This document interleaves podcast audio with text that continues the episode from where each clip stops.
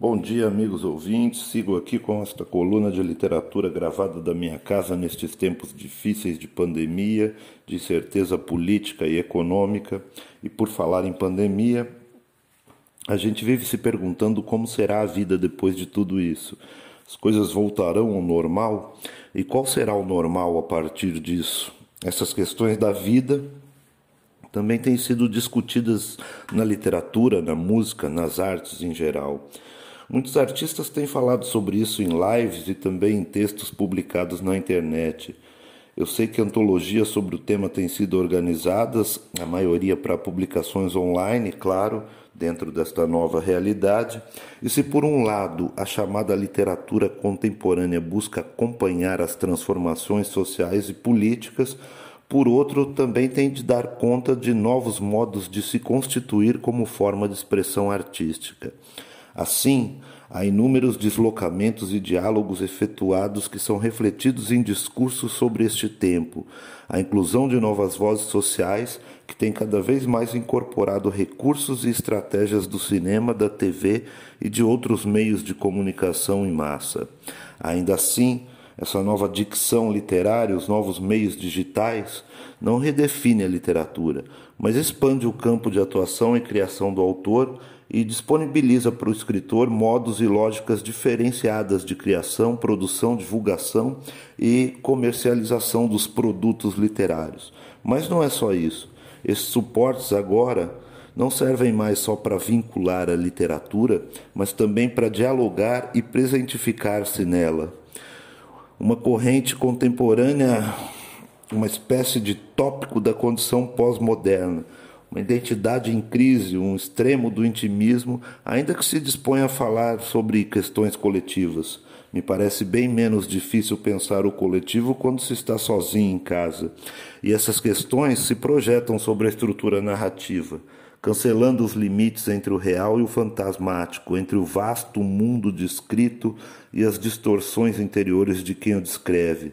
Atualmente, com tudo isso acontecendo, Parece que voltamos a viver um momento barroco, de confusão e crise existencial, um tipo de literatura que traz de volta algo não muito distante, a chamada e perigosa autoficção, que também pode ser vista positivamente se considerarmos que, ao falar de si, o autor fala de seu tempo, do período histórico em que vive e escreve, numa literatura muito marcada agora pela metalinguagem e pela intertextualidade.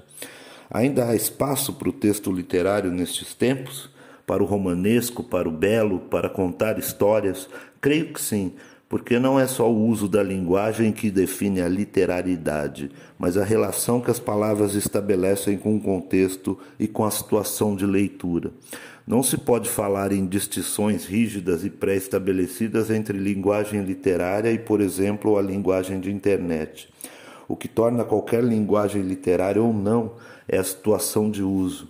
Em tempos de dificuldades para publicar livros no formato tradicional, tanto pela pandemia quanto pelo descaso sofrido pela cultura, pela marginalização da arte pelo governo vigente, ao passar o isolamento social, será preciso tentar compreender o sentido e a função da produção da cultura e da literatura hoje. As verossimilhanças, tanto externas quanto internas às obras, deverão se caracterizar pela coerência narrativa dos novos tempos, ou seja, pela sequência temporal dos fatos que desencadeará consequências, dando origens a novos fatos e realidades diante das crises de saúde, economia e política que vivemos. Conforme reflexões de Adorno, será necessária a superação de uma atitude meramente contemplativa diante da barbárie, sobre pena de sentirmos demasiadamente à vontade em meio dela. Daqui em diante, ainda fará sentido chamar alguma literatura de marginal ou mesmo periférica? Literatura e marginal carregam uma longa história de polêmicas e desencontro ao estarem atreladas a uma série de discursos com os que se nomeiam práticas humanas e sociais muito diversas. Ainda mais nos tempos pós-isolamento social e reuniões virtuais. O que seria marginal? Quem seria marginal? Diante de uma situação que aflige a todos, não seria este um bom momento para pensarmos as questões dos rótulos, ao menos na literatura? Eu não vejo a hora de poder nos juntar, porque enquanto vigente este governo, somos todos marginais. Hoje eu encerro aqui esta coluna com os meus amigos lá do Clube Caiubi de Compositores e o Sarau Sopa de Letrinhas, que segue há mais de 20 anos sobre a batuta do maestro Vado Lima. Rolar aqui a música Classe Média do cantor e compositor Max Gonzaga, com a participação da Banda Marginal, participação especial no violão do mestre Brau Mendonça. É isso aí, até a próxima quarta. Cuidem-se bem.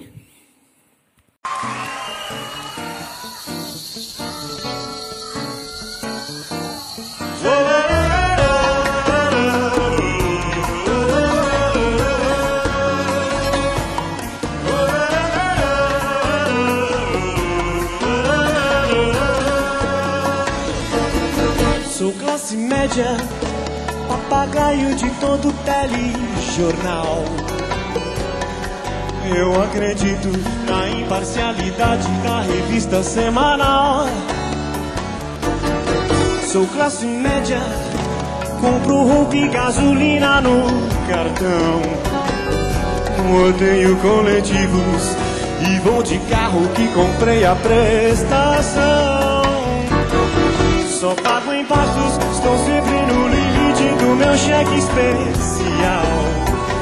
Eu viajo pouco, no máximo um pacote CVC trianual. Mas eu tô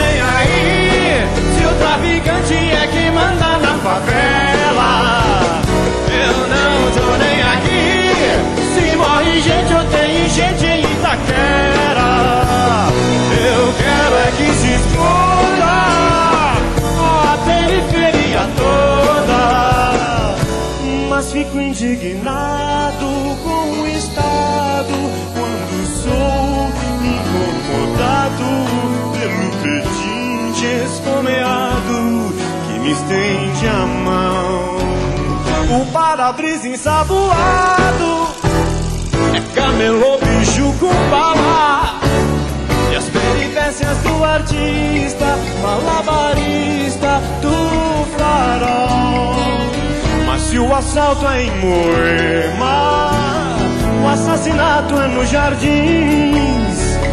E a filha do executivo é estuprada até o fim. Aí a mídia manifesta a sua opinião regressa implantar pena de morte ou reduzir a idade penal. E eu que sou bem informado, concordo e faço passeata. Enquanto aumenta a audiência e a tiragem do jornal. Porque eu não tô nem aí, se o traficante é quem manda na favela. Eu não tô nem aqui Se morre gente ou tem gente em Itaquera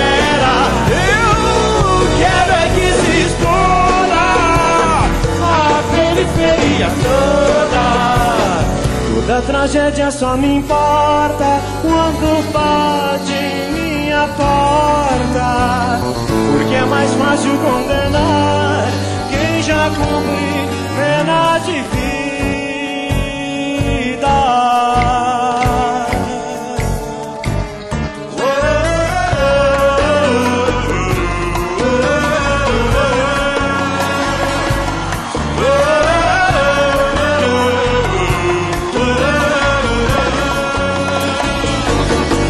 Sou classe média.